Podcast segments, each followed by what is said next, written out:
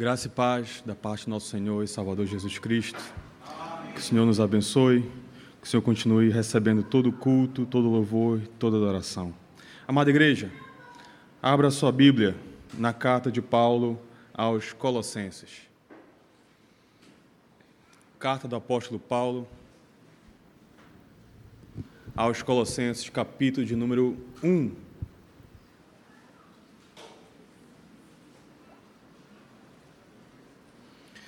Nós faremos a leitura dos versículos 13 ao 23.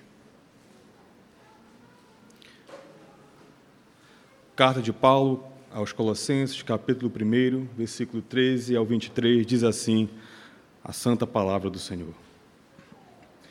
Ele nos libertou do império das trevas e nos transportou para o reino do Filho do seu amor no qual temos a redenção, a remissão dos pecados.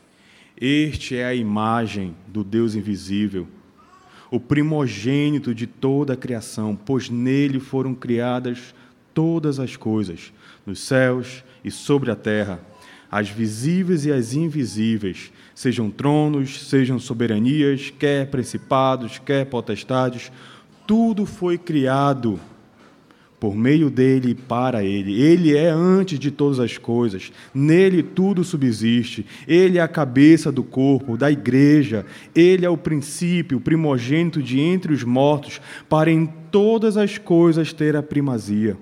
Porque aprove a Deus que nele residisse toda a plenitude. E que, havendo feito a paz pelo sangue da sua cruz, por meio dele reconciliasse consigo mesmo todas as coisas quer sobre a terra, quer sobre os céus. E a vós outros também, que outrora eres estranhos e inimigos no entendimento, pelas vossas obras malignas, agora, porém, vos reconciliou no corpo da sua carne, mediante a sua morte, para apresentar-vos perante ele santos, inculpáveis e irrepreensíveis. Se é que permaneceis na fé, alicerçados e firmes, não vos deixando afastar da esperança do Evangelho que ouvistes e que foi pregado a toda criatura debaixo do céu e do qual eu, Paulo, me tornei ministro. Amém. Oremos, amada igreja. Gracioso Deus, eterno Pai que está no céu. Tu és o Senhor da criação. Jesus Cristo é o, é o esplendor, a imagem exata do teu ser.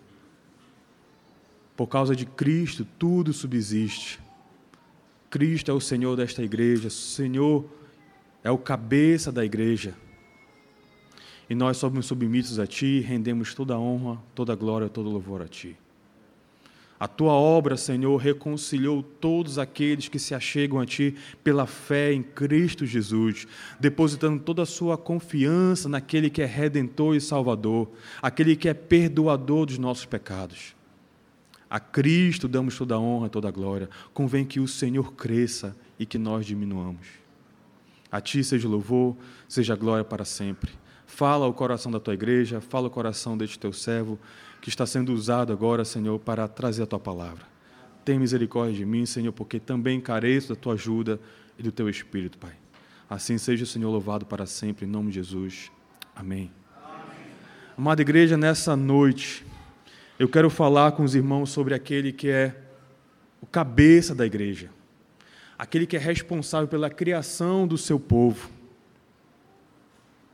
E isso é importante para nós.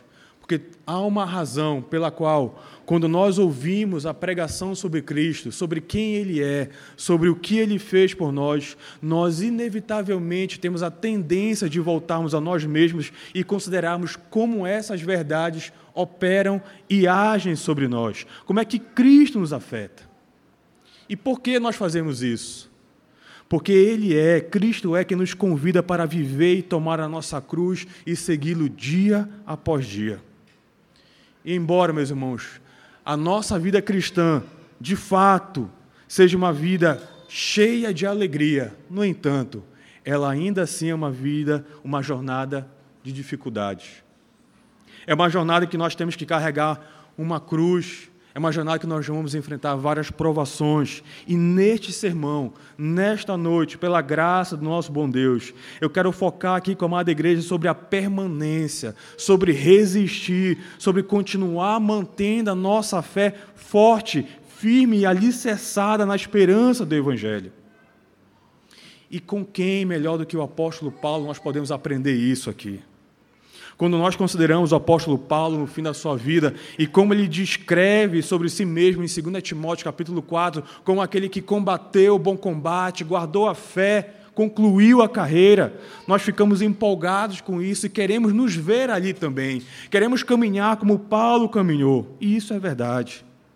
Queremos resistir como Paulo resistiu, mas mesmo assim, meus irmãos, nós sabemos que enfrentaremos dificuldades e a nossa jornada é um desafio. Nós, em muitas vezes, nos sentimos intimidados de sermos chamados como servos e servas do Senhor, como cristãos, seguidores de Cristo, porque nós sabemos a verdade sobre a nossa própria vida. Eu penso que toda vez que nós consideramos como nós podemos resistir e permanecermos firmes na presença de Deus, é claro que nós vamos nos pegar falando desse texto de Colossenses capítulo 1, nesses versículos que nós lemos. Paulo escreve aqui no versículo 23: Se é que permaneceis na fé, alicerçados e firmes, não vos deixando afastar da esperança do evangelho que ouvistes. Nós, meus irmãos, nós não queremos sair dessa posição, nós não queremos ser movidos, tirados da nossa esperança que é prometida no evangelho de Jesus Cristo. E é com esse objetivo, amada igreja, de não sermos removidos dessa posição de esperança no Evangelho, que há sabedoria para nós a considerarmos esse ensino do apóstolo Paulo aos cristãos colossenses. E aqui nessa noite, a partir desse momento, nós observaremos que, especialmente dos versículos 15 a 20, o apóstolo Paulo vai discutir sobre as nossas crenças a respeito de Cristo dos versículos 15 a 20, Paulo vai falar das nossas crenças sobre Cristo. E então, no final, dos versículos 21 a 23, o apóstolo Paulo vai discutir sobre a nossa crença em Cristo. Não é interessante apenas conhecermos e termos entendimento de doutrinas sobre Cristo. O apóstolo Paulo reconhece a necessidade que conheçamos a Cristo pessoalmente. E é aqui que eu quero iniciar, meus irmãos, sobre as nossas crenças sobre Cristo, a respeito de Cristo. Observe os versículos 15 a 20 aí. Este é a imagem do Deus invisível, o primogênito de toda a criação, pois nele foram criadas todas as coisas, nos céus e sobre a terra, as visíveis e invisíveis, sejam tronos, sejam soberanias, quer principados, quer potestades, tudo foi criado por meio dele e para ele. Ele é antes de todas as coisas, nele tudo subsiste. Ele é a cabeça do corpo da igreja. Ele é o princípio, o primogênito de entre os mortos, para em todas as coisas ter a primazia, porque aprove a Deus que nele residisse toda a plenitude e que, havendo feito a paz pelo sangue da sua cruz, por meio dele, reconciliasse consigo mesmo todas as coisas, quer sobre o céu, quer sobre a terra, quer nos céus. Aqui nesses versículos de 15 a 20, meus irmãos, Paulo está destacando nossas crenças sobre Cristo. Cristo, ele é a resposta para a grande questão sobre Deus, sobre o mundo, sobre a igreja, sobre a história da humanidade, sobre tudo que tem a ver em relacionado à nossa vida. Bem lá no centro, meus irmãos, a resposta de cada uma das nossas grandes questões está Cristo. E aqui nesses versículos de 15 a 20 nós vamos considerar quatro tópicos que Paulo destaca e nos ensina nessa passagem. Que Cristo nos mostra que Deus, Deus ele é a imagem, ele é a expressão, a imagem exata de Cristo. Que ele é autor da nossa criação. Que ele é o criador da igreja e que ele é a resposta para o nosso verdadeiro problema. Observe aí no versículo 15. O verso 15 afirma que Cristo nos mostra Deus. Este é a imagem do Deus invisível, o primogênito de toda a criação. Paulo está despertando nos crentes colossenses aqui, seu, está despertando nos crentes dos seus devaneios, dos seus delírios religiosos, ao, ao levantar uma simples questão. que tipo de Deus vocês estão adorando? Paulo queria ajudar os crentes dessa igreja a redescobrirem aqueles a quem eles adoravam. E isso era importante, meus irmãos, é claro, porque, diferente de todos os outros deuses da cidade de Colossos, o Deus que os crentes de Colossenses estavam servindo era um Deus invisível. Muitas das pessoas que viviam naquela cidade, naquela época, haviam sido pessoas pagãs que adoravam no templo com as imagens dos seus deuses. Eles aprenderam, aprenderam lendas, histórias sobre os seus deuses, e eles poderiam até mesmo dizer como cada um desses deuses poderia se parecer, como eles eram. Porém, amada igreja, o Deus que Paulo está pregando aqui, estava apresentando, é um Deus invisível. E isso representava alguns desafios para o entendimento daqueles crentes ali. Talvez você sempre tenha pensado que Deus pudesse ter apenas um significado, mas infelizmente hoje na nossa sociedade, se você perguntar para as pessoas no mundo de hoje e começar a perguntar para elas sobre o que elas pensam quando você diz quem é Deus, você vai descobrir que elas vão trazer um monte de respostas das mais variadas possíveis.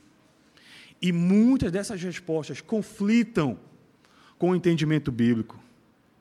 C.S. Lewis ele vai dizer que a experiência religiosa pode ser feita para produzir quase qualquer tipo de Deus. As pessoas, meus irmãos, se referem a Deus como uma voz, uma fantasia, um termo de poesia, uma mera convenção da linguagem, uma garantia, uma qualidade, uma substância, uma solução. O cara lá de cima, como a outra cantou. Quando as pessoas dizem a palavra Deus, elas querem dizer muitas coisas diferentes e frequentemente essas coisas são divergentes. Entretanto, meus irmãos, o Deus sobre quem Paulo está pregando e escrevendo aqui não é simplesmente o Deus dos monoteístas sinceros, o Criador soberano de tudo. Não, esse Deus veio até perto de nós. É esse o Senhor que está sendo pregado aqui. Uma das coisas mais incríveis, meus amados irmãos, sobre esse grande e invisível Deus que Paulo descreve aqui, é que se Deus, ele quer ser conhecido. No Evangelho de João, capítulo 1, nós aprendemos que o verbo estava no princípio e o que o verbo estava com Deus. Está na própria natureza do nosso Senhor se tornar conhecido, se fazer conhecido e estabelecer um relacionamento com cada um de nós. Nós vemos essa qualidade autorreveladora de Deus aqui em Colossenses 1, versículo 15. Este é a imagem do Deus invisível. O Deus invisível apareceu na pessoa do nosso Senhor e Salvador Jesus Cristo. Ele é o primogênito de toda a criação, ou como diz aqui o versículo 19, porque aprove a Deus que nele residisse toda a plenitude. Olhando aqui para os versículos 13 e 14 de Colossenses 1, nós vamos perceber que ele aqui descrito no versículo 15, é o próprio Cristo. Ele nos libertou do império das trevas e nos transportou para o reino do Filho do seu amor, no qual temos a redenção, a remissão dos nossos pecados. Ele nos mostra com, como o Deus invisível se parece. Assim, meus irmãos, Cristo nos mostra o, qual é o conteúdo da fé cristã. Então, essa é primeira, essa é a primeira lição que Paulo nos traz. Cristo é a imagem do Deus invisível. O segundo ensino que o apóstolo traz é que Cristo é o autor da criação. Paulo ele continua aqui descrevendo e ensinando para os cristãos de Colossenses, e ele segue falando que sobre não apenas como Deus é, mas também como a criação é. Paulo ele faz isso, meus irmãos, em parte porque parece que os cristãos da igreja de Colossenses eles tinham sido tentados a entender o mundo de forma errada. Eles estavam observando e lendo o mundo de forma equivocada. Eles não são tão diferentes de mim e de você hoje. Infelizmente, nós temos a tendência de lermos o mundo de forma errada. Muitos de nós hoje temos uma ideia basicamente secular da realidade, e então nós pensamos e temos uma ideia basicamente que Deus e Jesus Cristo estão apenas em uma parte ou outra da nossa vida. Temos a tendência de separar o sagrado do profano, de dividir a nossa vida no dia de hoje e do resto da semana, como se Deus não tivesse nenhuma influência no nosso trabalho durante toda a semana. E Paulo faz isso aqui, ele tenta corrigir esse entendimento dos cristãos de Colossenses, fazendo cinco afirmativas sobre quem Jesus Cristo é. E a primeira afirmativa que, que Paulo faz está no verso 17: Cristo é eterno e a criação é limitada. Veja o versículo 17. Ele é antes de todas as coisas. Ele é antes de todas as coisas. Paulo negou, meus irmãos, qualquer conversa de um mundo infinito e eterno. Esse tipo de materialismo filosófico que tem nas universidades, nessas escolas por aí afora, que reina nas, nas universidades. Aqui, Paulo, meus irmãos, está declarando que Cristo é eterno e esse mundo é finito, é pequeno comparado a Ele. O que sustenta, amada igreja, todo esse universo não é uma ideia ou uma virtude, mas é a própria pessoa do nosso Senhor e Salvador Jesus Cristo. É o Cristo ressurreto. Sem ele, os elétrons não continuariam a circular o núcleo. Sem ele, a gravidade deixaria de funcionar. Sem ele, os planetas permaneceriam sem as suas órbitas. O que Paulo quer nos ensinar e quer ensinar a cada um de nós hoje à noite é que entendamos que as coisas só têm sentido apenas quando Cristo é colocado e é mantido no centro de todas as coisas. Segunda afirmativa que Paulo faz aqui é que Cristo criou toda a criação. Observe o versículo 16. Pois nele foram criadas todas as coisas, nos céus e sobre a terra, as visíveis, as invisíveis, sejam tronos, soberanias, quer principados, quer potestades, tudo foi criado por meio dele e para ele por Cristo, meus irmãos, por meio de Cristo, todas as coisas, as quais o, Paulo, apóstolo Paulo menciona aqui no versículo 16, foram criadas por Ele. Há apenas um único Deus que deveria ser o soberano de todas as nossas vidas e sobre todo o mundo, e esse Deus soberano é o próprio Cristo. Paulo está reafirmando isso aqui de forma concisa e poderosa, aqui, assim da mesma forma no versículo 17 quando ele diz: Ele é antes de todas as coisas, nele tudo subsiste. Meus irmãos, vejam como Paulo ele tem preocupação em colocar um peso importante nessa afirmação. A afirmação que o, apóstolo está, que o apóstolo Paulo está fazendo aqui, a sentença que ele diz aqui, que ele é antes de todas as coisas, tem dupla conotação. Cristo ele não é apenas antes de todas as coisas em termos temporais, porque ele é eterno. Cristo é antes de todas as coisas em termos de status. Cristo é primário, Ele é primeiro, em outras palavras, Ele é o Senhor. Cristo é antes de todas as coisas, porque Ele é soberano, como Paulo indica aqui no versículo 16. Palavras e conceitos como primário, precedência, mesmo autor e autoridade estão embutidos aqui, meus irmãos, em toda a nossa cultura. Aquele que cria, como Paulo fala aqui, é o mesmo quem governa. Hebreus 7 usa essa mesma característica para descrever a majestade de Cristo. Paulo está relembrando os cristãos colossenses que Deus é aquele quem criou tudo. Ele basicamente diz: Colossenses, qualquer que seja o ser que você considera adorar além de Cristo, sejam tronos invisíveis, sejam potestades ou principados ou autoridades, pessoas ou animais ou imagens, todos eles foram criados por Cristo. Por que é que você adoraria o que é criado em vez de adorar aquele que é o próprio Criador de todas as coisas? Meus irmãos, Cristo criou todas as coisas. É isso que Paulo está enfatizando aqui. A terceira afirmação que Paulo faz é que Cristo é o governador soberano da criação. Cristo é o princípio, o primogênito, como diz Paulo no versículo 18. Diz assim, ó: ele é a cabeça do corpo da igreja. Ele é o princípio, o primogênito de entre os mortos, para que em todas as coisas possa ter a primazia. Paulo usa a palavra primogênito aqui, meus irmãos, que tem vários sentidos.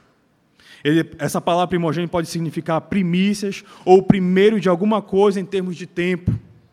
Também pode significar ter a preeminência nos termos de status e autoridade. E é justamente esse sentido que o apóstolo Paulo tem em mente aqui. Cristo é antes de todas as coisas. Ele é o primogênito em termos de status, porque ele é soberano, ele está acima de tudo e de todos. Cristo não foi, Cristo jamais será uma criatura. Se você, meus irmãos, amada igreja, tiver que aprender nada mais sobre esse sermão a respeito de Cristo, espero que vocês aprenda que Cristo, ele é diferente de toda a criação. As pessoas, infelizmente, no nosso mundo hoje, estão sempre tentando recriar Cristo de acordo com a sua própria vontade, de acordo com seus próprios interesses, de acordo com a sua própria conveniência. Tentam deturpar e alterar o nosso Senhor, o Deus encarnado, porque Ele mesmo foi feito tão semelhante a nós. Cristo se tornou a verdadeira, se tornou verdadeiro e completamente humano. As testemunhas de Jeová não são os únicos arianos nesse dia que tentam negar a divindade de Cristo. Muitos protestantes hoje, protestantes liberais, estão desvalorizando a encarnação de Cristo. Eles estão também descartando Jesus ao considerá-lo como algo inferior do que aquilo que ele realmente é e que a Bíblia Sagrada ensina. Porém, amada igreja, de acordo aqui com o apóstolo Paulo, Cristo é o Criador de todas as coisas. E esse termo primogênito não, não está dizendo que Jesus foi no sentido dos mormons, o primeiro a nascer de Jeová. Quando Paulo utiliza primogênito, não quer dizer que Jesus nasceu de Deus. Ele está querendo dizer que Cristo exerce o privilégio sobre toda a criação, que é dele, uma vez que ele criou tudo, tudo pertence a ele. É direito natural de Cristo governar tudo que ele criou. A criação foi um ato de amor de Deus, e o amor está centrado na atividade criadora e recriadora de Cristo. É como Paulo diz: Cristo é o governador soberano da criação.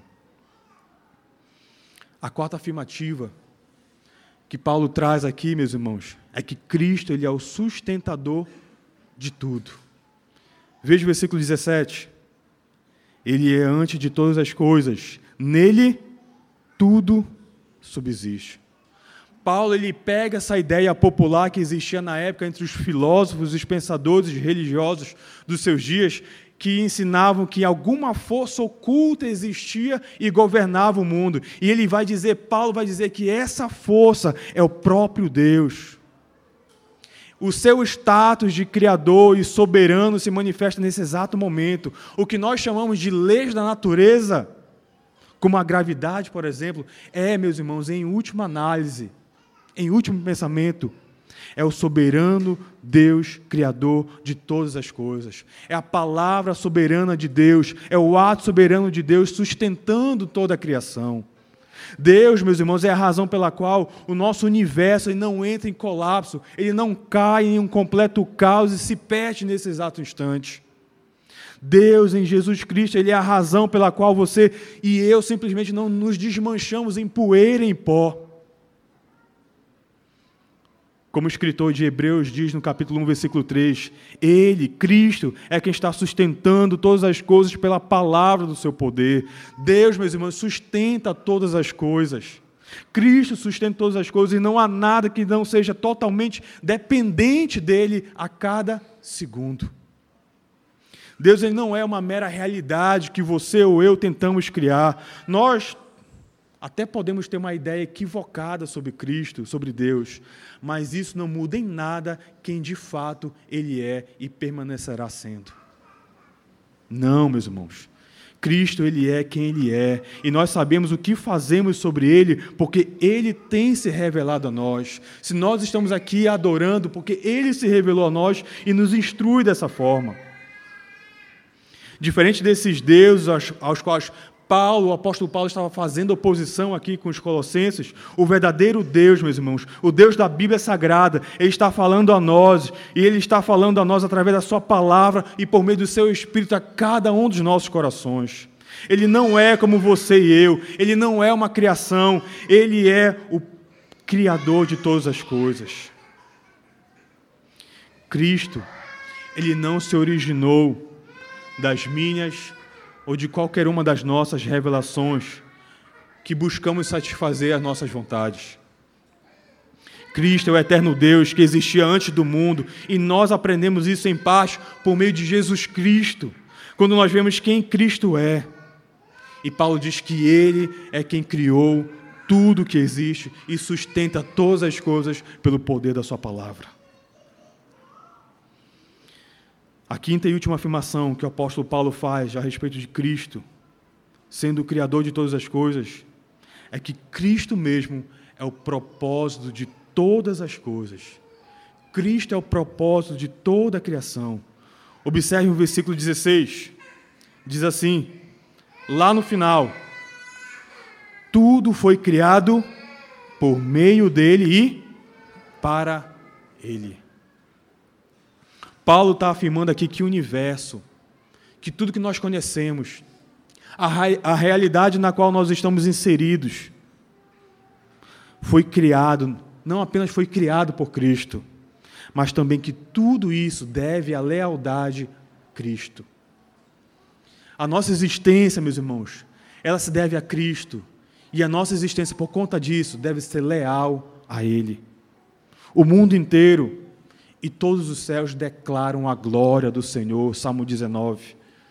Nós devemos fazer todas as coisas para a glória do seu nome. 1 Coríntios capítulo 10, versículo 31. Quer comais, quer bebais, quer façais qualquer outra coisa, fazei tudo para a glória de Deus. Muitos cristãos, meus irmãos, têm pensado sobre isso, ser uma imagem adequada para que Deus planejou para o nosso mundo.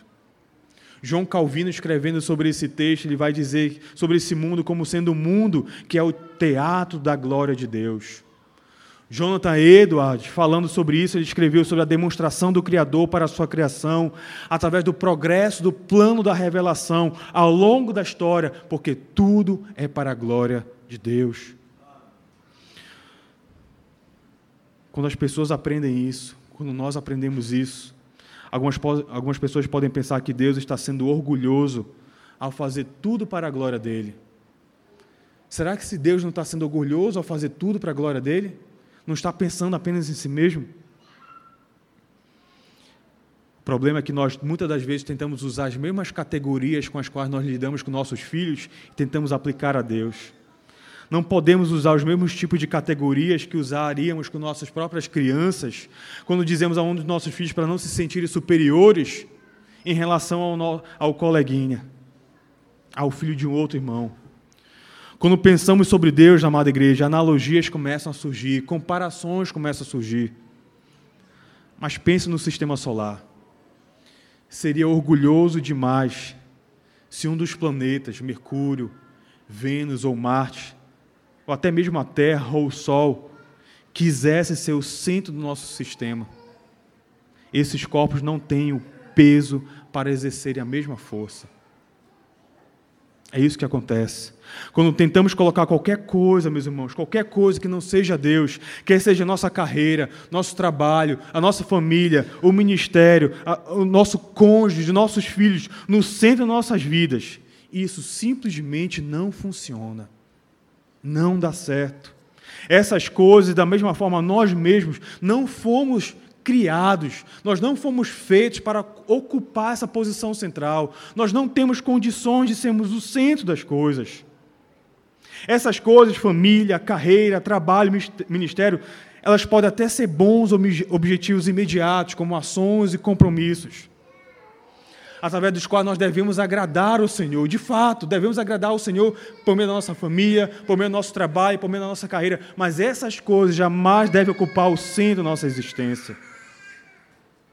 Nós deveríamos trabalhar duro nessas coisas e nos disciplinar. E de forma semelhante, meus irmãos, os principados e potestades que Paulo está listando aqui, que ele menciona no versículo 16, não eram coisas necessariamente mais em si mesmas mas o que ele está tentando dizer é que se nós tentarmos colocar esses objetos, quer sejam sobrenaturais ou naturais, no lugar que cabe somente a Deus, nós descobriremos lá na frente que nós já perdemos Deus e todas essas coisas.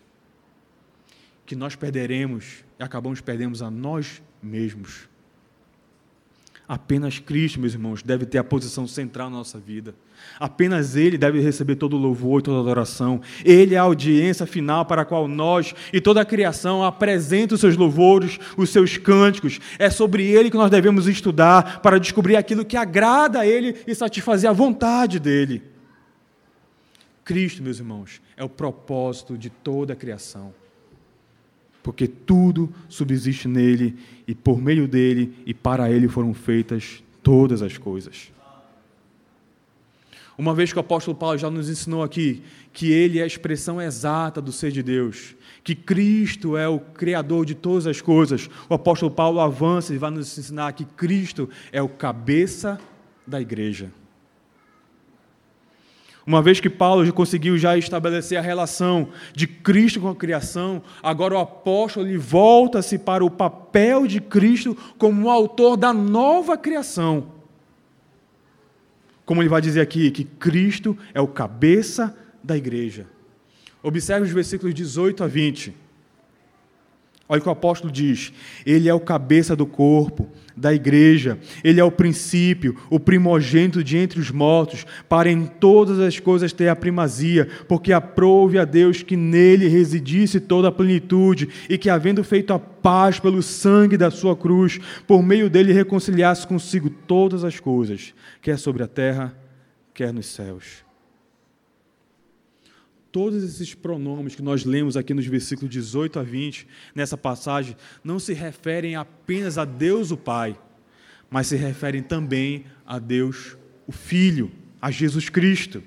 Deus, meus irmãos, tem revelado a si mesmo, geralmente em todas aquelas formas que nós temos considerado até agora. Mas Deus tem revelado a si mesmo de forma especial para cada um de nós através da pessoa e do nosso Senhor e Salvador Jesus Cristo. Não apenas isso, meus irmãos, Paulo está ensinando aqui que a igreja é o foco especial da obra de Deus ao se revelar na criação. A igreja é o alvo de Deus ao se revelar por meio da criação. Nós vemos aqui no versículo 18 que a igreja é criada por Cristo, Cristo é o princípio, é o primogênito de entre os mortos. Assim como Deus criou o mundo através de Cristo, também Deus começou a criar a igreja através de Cristo. Assim como Deus chamou o universo do nada e criou o mundo do caos por meio de Cristo, Deus está criando, Deus criou a igreja dentre os mortos por meio de Cristo. Todos nós estávamos mortos, nossos delitos e pecados, e pela graça do nosso bondoso Deus, fomos chamados das trevas para a sua maravilhosa luz. Se somos cristãos, nós pertencemos a Deus, nós pertencemos a Cristo duas vezes. Nós pertencemos a Ele duas vezes em virtude de termos sido criados por Ele em primeiro lugar e por, ter por termos sido recriados por Ele em Cristo. Amada igreja, essa passagem aqui que nós temos diante de nós, ela, vai, ela pressupõe o fato de que o mundo inteiro está escravizado até a morte e que apenas em Cristo existe liberdade e nova vida. Por causa do que Deus fez em Cristo, todos os seus pecados podem ser perdoados. Deus enviou o seu único filho para viver uma vida de perfeita verdade e completa santidade, bondade justiça. A vida que nós deveríamos ter vivido, Cristo viveu por nós. Ele morreu sobre a cruz como um sacrifício substitutivo por todos nós. Ele morreu por pessoas que por si mesmas jamais abandonariam seus pecados e jamais voltariam-se para Ele, mas Ele veio e morreu por cada um de nós. Ah, meus irmãos, se não fosse Cristo, o maravilhoso Senhor Jesus Cristo, ei, volte-se para Cristo. Corra direto para Ele, arrependa-se dos seus pecados, descubra a verdade de tudo que estamos lendo hoje à noite aqui. Perceba como o Senhor tem falado nos nossos corações. Como Jesus disse a Nicodemos, é necessário Nicodemos nascer de novo. É isso que Jesus Cristo vem fazer, amada igreja. Ele entrou no túmulo à custa da sua própria vida e rompeu do outro lado em vida, ressurgindo de entre os mortos. Existe um ditado antigo que eu que eu acho bem interessante. Ele diz assim: nasça uma vez, morra duas vezes. Nasça duas vezes e morra uma vez. Cristo, meus irmãos, ressurreto, é um sinal do que Deus vai fazer em toda a igreja. E nesse sentido, a nova criação já começou, a ressurreição já iniciou, a ressurreição final já, já tomou início. No dia em que Jesus Cristo saiu da sepultura, no dia que ele deixou os mortos, que ele saiu da morte para a vida, ali já começou a ressurreição final. Ele é o primogênito de entre os mortos. Assim como Cristo estava sobre a velha criação, assim mesmo ele é o princípio da nova criação, a igreja. Ele é o primogênito de entre os mortos e o fundador de uma nova humanidade, de uma nova criação, de novas criaturas geradas a partir dele. Paulo está implicando aqui, meus irmãos, que como na primeira criação, essa nova criação, a igreja, ela é afetada completamente pela ação de Jesus Cristo, o nosso Senhor. Nós vemos nessa passagem aqui que a igreja é governada por Cristo. Versículo 18 diz: Ele é a cabeça do corpo da igreja. Cristo é quem direciona e quem dá a liderança para a igreja. Ele é a cabeça do corpo da igreja. Cristo não é apenas o soberano sustentador do universo, mas ele é especial e particularmente o soberano sustentador da igreja. É Ele quem sustenta esse corpo, Ele é a sua cabeça, Ele é quem finalmente nos dá vida e direção. Se estamos vivos é porque nós estamos enxertados nele, a videira verdadeira. Não se trata aqui, meus irmãos, de qualquer semideus que possamos tentar substituir, seja um papa, seja presidente, seja bispo, seja presbítero, seja pastor, seja diácono ou ancião, ou qualquer autor de livro popular que nós conheçamos hoje em dia. Não. Cristo e somente Ele é a cabeça da igreja. Apenas Ele. Nós devemos olhar para Ele buscando orientação e direção para a nossa vida. Sendo o cabeça da igreja, é Ele que nos mostra o quão pessoalmente Deus está envolvido com essa igreja. E Deus está tão envolvido com essa igreja que veja que como ele se relaciona. Como é que Paulo chama a igreja em relação a Cristo? Versículo 18: Ele é a cabeça do corpo. Deus está tão relacionado conosco que Ele sendo cabeça, nós somos o seu corpo. Não sei se você está preocupado com a saúde espiritual dessa igreja local, mas com certeza você deve estar preocupado com o seu próprio corpo físico. E Paulo usa essa imagem aqui sob a inspiração do Espírito Santo para mostrar para nos mostrar o quanto Cristo está preocupado com a sua igreja, com o seu corpo. A igreja é criada e governada por Cristo, sustentada por seu cuidado, está atenta e deve estar atenta ao seu julgamento. Como Paulo diz, para que em tudo ele possa ter a primazia. Uma vez que o apóstolo Paulo nos ensinou que Jesus Cristo é a imagem de Deus, que Ele é o Criador de todas as coisas, e que ele é o cabeça da igreja. O quarto ensinamento que o apóstolo Paulo nos traz aqui é que Jesus Cristo ele é o criador da paz. A quarta e última parte da grande história sobre Deus, que Paulo coloca diante dos cristãos colossenses aqui, é que Cristo é a resposta para o nosso maior problema. Observem aí os versículos 19 e 20. Porque aprove a Deus que nele residisse toda a plenitude, e que, havendo feito a paz pelo sangue da sua cruz, por meio dele reconciliasse consigo mesmo todas as coisas, quer sobre, sobre a terra, quer nos céus. Talvez essa seja uma das verdades mais estranhas para os dias de Paulo. Essa era uma das verdades mais difíceis de serem aceitadas no dia do apóstolo Paulo, e infelizmente ainda o é nos nossos dias. Que verdade é essa? Que o soberano Deus, o Criador de todas as coisas, aquele que é antes de todas as coisas, tornou-se homem, se fez carne. O apóstolo Paulo diz aqui de forma assombrosa, meus irmãos, nessa frase aqui, porque aprove a Deus que nele residisse toda a plenitude. Meus irmãos, o fato é que nós mal conseguimos compreender o que Paulo quer realmente dizer com toda essa essa afirmativa dele aqui.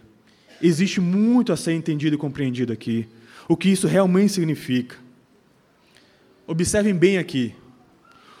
o apóstolo Paulo ele não estava dizendo que Deus se tornou homem no sentido que um Deus da mitologia grega se torna um homem no sentido que por um tempo ele se torna humano e depois ele abandona a humanidade. Não era isso. O que o apóstolo Paulo está nos ensinando aqui é que o eterno Filho de Deus, em toda a sua plenitude, ele se tornou homem, o homem Jesus Cristo. E esse Deus, ao, ao contrário daqueles deuses gregos zombadores, esse Deus, ele veio às pessoas que ele havia criado para si mesmo. Ele veio para mim e veio para você. Ele veio para pessoas que a, a, palavra de Deus é clara e diz que eram pessoas que não o amavam, que o odiavam e que o aborrecem. E o que foi que esse Deus misericordioso fez para pessoas que não o amavam, que não quiseram Ele? Paulo é claro ao dizer: esse Deus misericordioso veio em forma de homem e fez as pazes com o homem. Jesus Cristo veio e trouxe a reconciliação, e ele fez isso através do seu sangue derramado na cruz. O Deus que nós temos visto aqui nesse texto de primeira da, da carta de Paulo aos Colossenses, capítulo 1, não é apenas um Senhor soberano, ele é também um amoroso, gracioso, reconciliador. Em Cristo, amada igreja, Deus nos resgatou do domínio das trevas e nos trouxe para o reino do seu Filho, em que nós temos a redenção e o perdão dos nossos pecados. A linguagem de Paulo aqui sobre reconciliação, no versículo 20, traz a ideia de algum tipo de estranheza, algum tipo de inimizade, até mesmo de guerra entre duas partes. Paulo, ao falar que ele veio reconciliar, Paulo estava dizendo que existia guerra, uma inimizade entre duas partes. E que partes são essas? Entre quem existe inimizade aqui? Esses lados aqui que, estão que são inimigos, Paulo deixa bem claro nesses versículos 19 a 20. De um lado está Deus, cuja totalidade da plenitude se revela e se manifesta em Cristo e Deus está preocupado com todas as coisas. Do outro lado está quem? Está toda a criação. Toda a criação está em oposição ao Senhor.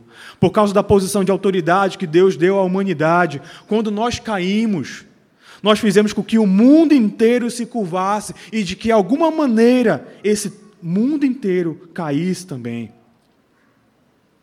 É assim que nós lemos lá em Romanos capítulo 8, versículo 22. Eu peço que a amada igreja abra sua Bíblia lá. Carta do apóstolo Paulo aos Romanos capítulo 8, versículo de número 22. Veja o que o apóstolo Paulo diz sobre a situação da criação. Leiamos todos juntos, Romanos 8, 22. Diz assim: Porque sabemos que toda a criação, a um só tempo, geme e suporta angústias até agora.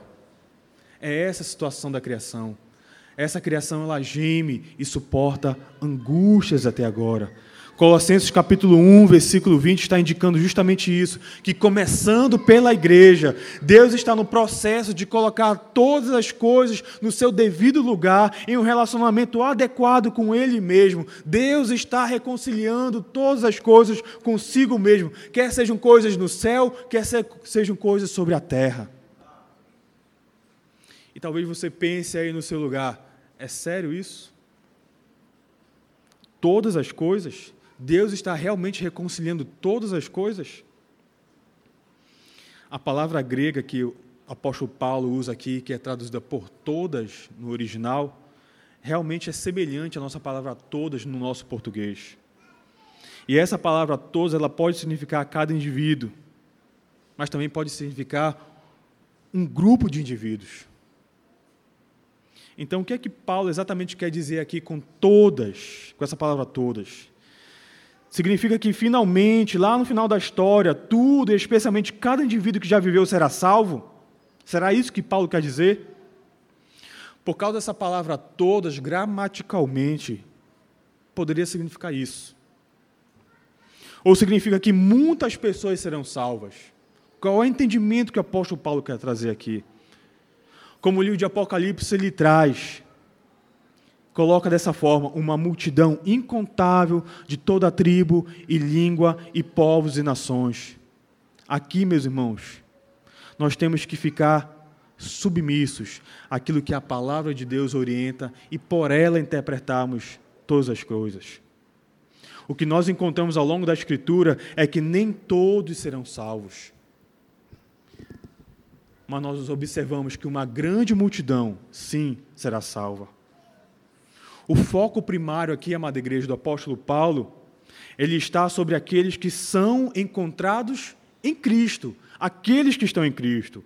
Paulo está apresentando o problema aqui porque ele quer falar sobre a solução. Por que Paulo está trazendo esse problema aqui à tona? Porque Paulo, o apóstolo, quer mostrar a solução para esses crentes.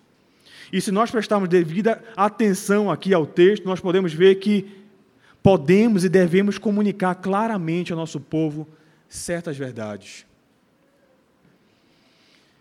Nós precisamos ser claros, amada igreja, que Deus ele, é, ele não é moralmente indiferente. Deus ele não, ele, ele não decidiu, aqui a Bíblia é clara, ele não decidiu que por conta de alguma virtude da criação, que por conta de alguma coisa da criação, ele pode deixar que as criaturas e toda a sua obra viva de qualquer forma e ele não vai se importar com isso.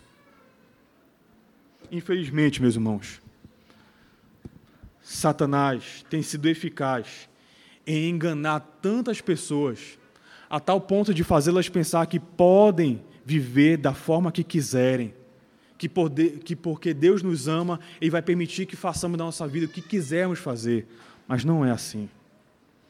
Só porque nós somos feitos à imagem de Deus, não significa que somos bons para a eternidade, porque ser feito à imagem de Deus é uma responsabilidade gigantesca para nós representar a Deus aqui na terra. Nós devemos representá-lo aqui na terra.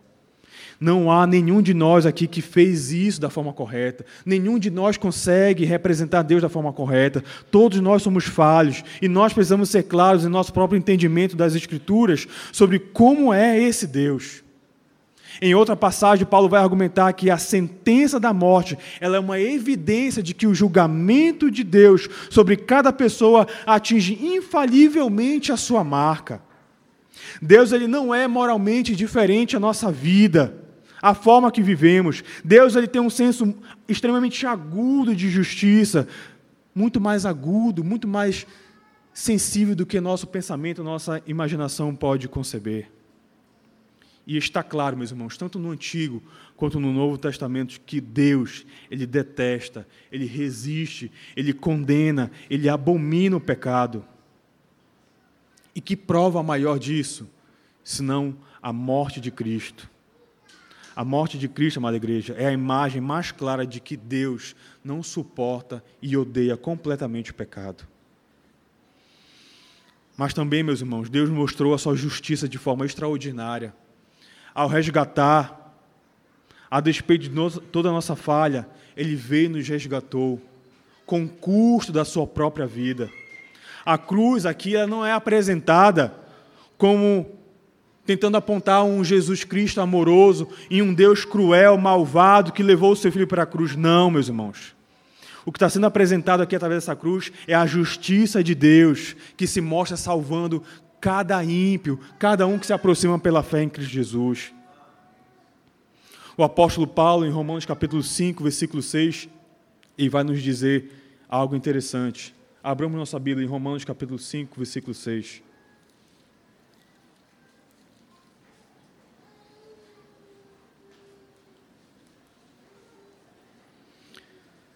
Romanos 5, versículos 6, 7 e 8, leamos em uma só voz. Veja como o apóstolo Paulo apresenta a nossa condição diante do Senhor, como nós éramos, todos juntos. Porque Cristo quando nós ainda éramos fracos, morreu a seu tempo pelos ímpios. Dificilmente alguém morreria por um justo, pois poderá ser que pelo bom alguém se anime a morrer. Mas Deus prova o seu próprio amor para conosco pelo fato de ter Cristo morrido por nós, sendo nós ainda pecadores. Foi justamente isso que ele fez, meus irmãos. O Pai e o Filho trabalharam em harmonia para salvar pecadores. O Pai e o Filho se uniram e o Filho, em demonstração de sacrifício, revela o amor do Pai tão plenamente quanto o próprio sacrifício de Jesus Cristo. Em Atos capítulo 20, versículo 28, Lucas ele destaca de forma muito clara e incrível que Deus comprou para si a igreja com seu próprio sangue. Esse é o tipo de Deus que nós adoramos, um Deus que nos reconciliou, um Deus que nos trouxe para si mesmo pelo corpo do seu sangue. Nota, amada igreja, como é que Paulo estava preocupado com esses cristãos aqui de Colossenses. Ele não simplesmente lembrou que eles haviam decidido seguir a Cristo e que a partir de agora eles não podiam mais voltar atrás. Ainda que isso seja verdadeiro, Paulo ele começa a construir todo esse grande esquema de redenção, da redenção diante deles por um motivo. Paulo ele não assumiu o entendimento deles do evangelho. Nós nunca podemos assumir que as pessoas que entram aqui na igreja entendam o evangelho completamente. Nós devemos nos certificar de que aqueles que lideram os cultos, que lideram os louvores, os serviços de culto, entendem que o Evangelho deve ser apresentado claramente naquilo que pregam, naquilo que oram, naquilo que cantam. Não são apenas os não cristãos presentes nessa noite, aqui neste lugar, que precisam ouvir e entender o Evangelho. Você e eu não permaneceremos em Cristo se nós não formos expostos constantemente à verdade do Evangelho. Se nós não entendemos essa mensagem, nós não permaneceremos em Cristo. Você e eu temos que ouvir e abraçar essas boas novas da salvação. Quando nós sabemos a verdade sobre nós mesmos e o que Deus fez por nós, aí sim nós temos verdadeiramente aquela esperança do Evangelho. Nós devemos defender o Evangelho e a glória de Cristo como cabeça da igreja, toda vez que nós nos reunimos em culto, em adoração Senhor. Nas nossas entrevistas para membros, devemos pedir aos possíveis membros que resumam o Evangelho de Cristo, para que os líderes da igreja saibam que eles realmente entendem o Evangelho. É nossa tarefa como, como presbíteros, juntamente com o pastor desta igreja, ajudar cada um a entender da melhor maneira possível as boas novas que Deus nos deu em Cristo. Meus irmãos, Paulo até agora nos ensinou essas quatro verdades sobre Cristo. Ele é a imagem do Deus vivo, ele é o Criador de todas as coisas, ele é o cabeça da igreja e ele é o nosso pacificador. Essas quatro lições Paulo nos traz. Mas observe que a partir de agora, meus irmãos, nesses últimos versículos, Paulo, tendo considerado as crenças sobre Cristo, Paulo começa agora a considerar a nossa crença em Cristo.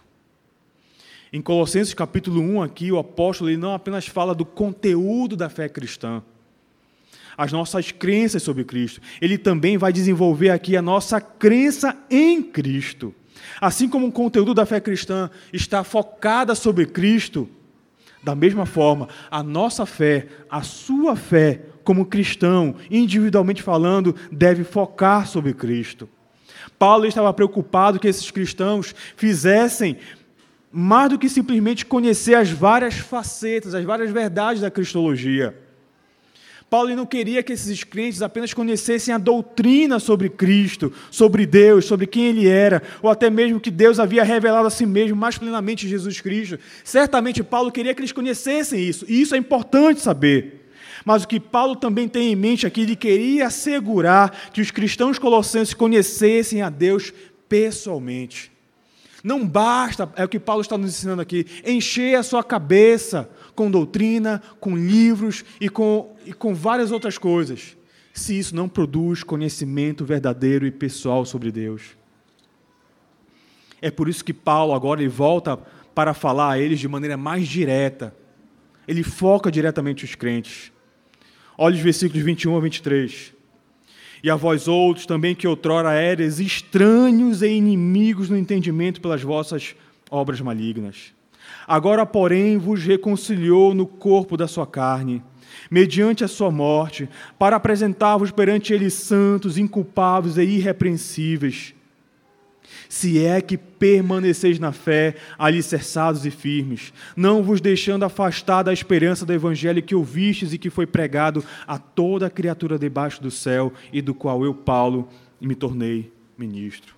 Percebam aí, amada igreja, que nesses versículos 21 a 23, Paulo ele troca a ênfase Paulo ele troca a ênfase aqui, tanto é que ele traz agora o discurso para a segunda pessoa. Veja como Paulo usa a palavra vós. Ele vos reconciliou, apresentava-vos perante ele inculpáveis. Paulo ele troca o discurso agora para a segunda pessoa, aplicando diretamente tudo aquilo que ele havia ensinado anteriormente e agora ele quer aplicar na vida dos crentes. Ele Paulo, o apóstolo Paulo basicamente está dizendo isso. Vocês, cristãos, se vocês continuarem guardando adequadamente, se vocês continuarem na fé de vocês, ele está chamando o povo para guardar a fé. É essa a preocupação do apóstolo Paulo aqui nesses versículos. Eles deveriam, e essa mesma preocupação, amada igreja, deveria ser a nossa própria preocupação, de sermos alicerçados e firmes na fé, se é que permanecemos na fé. O Evangelho, meus irmãos, é o foco da nossa unidade.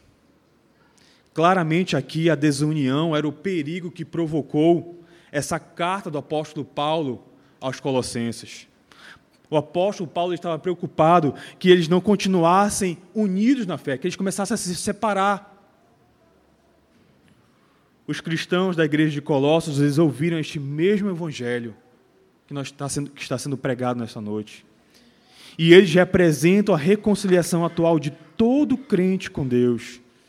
Na medida que o Espírito Santo nos santifica, na medida que o Espírito Santo do Senhor opera em nosso coração e na nossa futura apresentação diante de Deus, quando tudo estiver completo, é justamente isso que o apóstolo Paulo está focando. Meus irmãos, a constante tentação que nós sofremos aqui neste mundo é que nós enfrentamos constantemente a tendência de perder o Evangelho. É por isso que o apóstolo Paulo está focando nessa mensagem aqui em Colossenses capítulo 1. Paulo está dizendo, está dizendo a esses crentes da carta aos Colossenses, e também diz à igreja hoje, nesta noite, sem dúvida, a cada um de nós, que nós já fomos estranhos uma vez, estávamos distantes diante do Senhor, fazendo aquilo que é mal. Versículo 21 diz: A vós outros também que outrora eres estranhos, inimigos no entendimento pelas vossas obras malignas. Paulo falou especificamente aqui, meus irmãos, do seu antigo comportamento maligno. Paulo não está descrevendo quais eram essas ações especificamente, detalhadamente, quais ações mais ele estava tratando aqui. Não é como em Romanos capítulo 1, que ali existe uma lista desses pecados. É só lembrar que essa igreja, a igreja de Colossos, como a igreja de Roma, era uma daquelas várias igrejas com as quais Paulo teve que lidar sem conhecê-la pessoalmente. Paulo recebeu uma notícia e a partir dessa notícia ele escreve a essa igreja. E como é que Paulo faz isso? Paulo está dizendo que eles anteriormente eram inimigos nas suas mentes, eram inimigos de Deus no seu entendimento. Paulo sabia que o seu mau comportamento, preste atenção, o mau comportamento desses crentes simplesmente refletia o problema mais profundo dos seus corações, dos seus pensamentos, das suas mentes.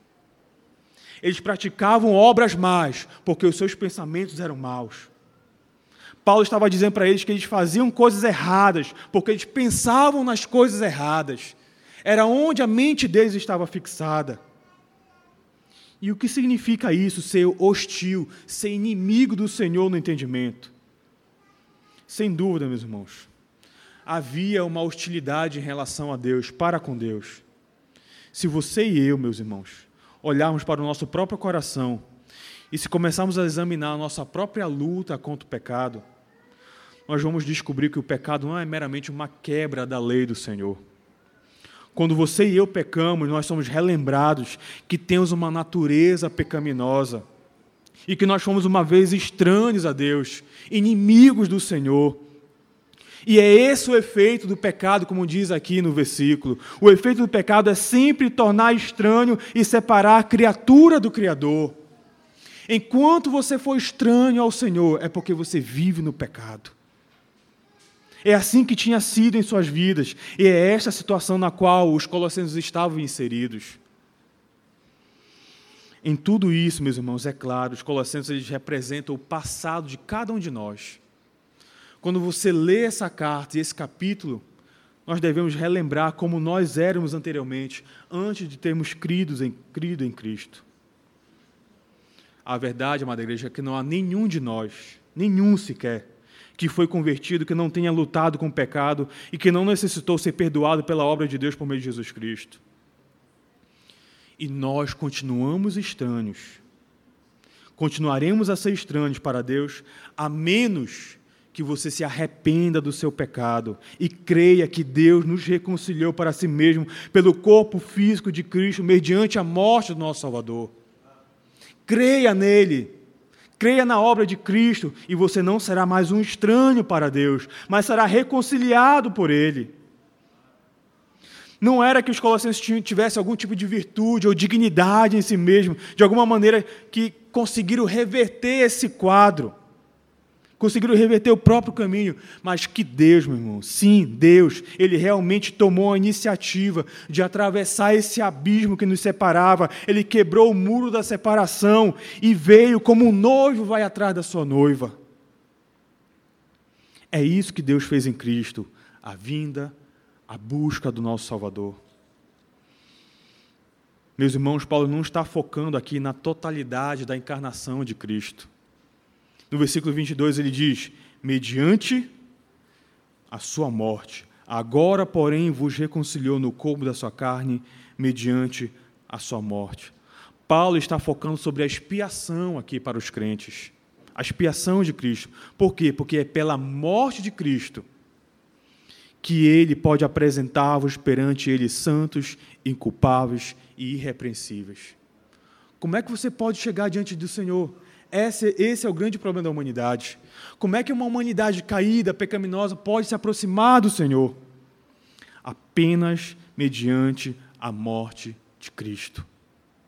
A mudança que Paulo queria ver já estava se iniciando nos cristãos aqui, é que ele tem falado a eles, pela morte de Cristo. E é isso que acontece, meus irmãos. Não simplesmente por crermos nas coisas certas, nós precisamos crer em Cristo. Nós não, nós não nos tornamos inculpáveis, santos e irrepreensíveis apenas por pensar coisas a respeito. Nós precisamos crer em Cristo. O caminho para sermos firmes é sermos atraídos pelo centro e pela razão da nossa existência, que é o próprio Senhor Jesus Cristo. Se você sabe que é amado e redimido por Ele, que é a expressão é, que Ele é a expressão da imagem de Deus, que Ele é o autor da criação, que Ele é o cabeça da igreja, que Ele é o nosso pacificador, mediador, você fará qualquer coisa por Ele. No versículo 15, nós aprendemos que Cristo é a imagem do Deus invisível, o primogênito de toda a criação. E Paulo diz em Romanos capítulo 8 que sabemos que todas as coisas cooperam para o bem daqueles que amam a Deus, daqueles que são chamados segundo o seu propósito, por conta aos que de antemão conheceu, também os predestinou para serem conformes à imagem do seu filho, a fim de que ele seja o primogênito entre muitos irmãos. O apóstolo Paulo continua ensinando e falando dessa mesma forma. Agora ele traz em 1 Coríntios capítulo 15, versículo 49, ele diz: "E assim como nós trouxemos a imagem do que é terreno, devemos trazer também a imagem do celestial." Em 2 Coríntios capítulo 3, versículo 18, Paulo escreve: "E todos nós com o rosto desvendado, contemplando como por espelho a glória do Senhor, somos transformados de glória em glória na sua própria imagem, como pelo Senhor, o Espírito." Amada igreja, nós fomos feitos para sermos conformes à imagem do nosso Senhor e Salvador Jesus Cristo, e a igreja deve refletir essa imagem ao adorá-lo, ao reverenciá-lo, ao louvá-lo para sempre. E nós só faremos isso, só refletiremos a imagem de Cristo se nós perseverarmos nele, resistindo firmes e alicerçados nele. Em uma das suas últimas cartas, Lloyd Jones ele escreveu assim, renomado pregador inglês, ele escreveu assim: Este é o meu conforto e consolação final neste mundo. Minha única esperança de chegar na glória está no fato de que toda a minha salvação é obra de Deus. A vida cristã começa com a graça. E Lloyd Jones conclui assim: deve continuar com a graça e termina com a graça. Ah, graça, maravilhosa graça, pela graça de Deus eu sou o que sou, não eu, mas a graça de Deus que estava comigo. Amada igreja, que nós creiamos que nós preguemos a verdade sobre Cristo. Que cada um de nós nos apoiemos em Cristo até o dia amanhecer, quando todas as sombras sumirão e fugirão diante dos nossos olhos. É apenas por meio de Cristo que nós continuamos e perseveraremos na nossa fé. Sem Ele estamos abandonados, sem Ele não temos futuro algum. Apenas com Cristo seremos seguramente alicerçados e firmes, sem nos afastarmos da esperança do Evangelho. Nunca esqueçamos, amada igreja, que é apenas por meio de Cristo, porque tudo é para Ele e para a glória dele. Amém. Que o Senhor nos abençoe.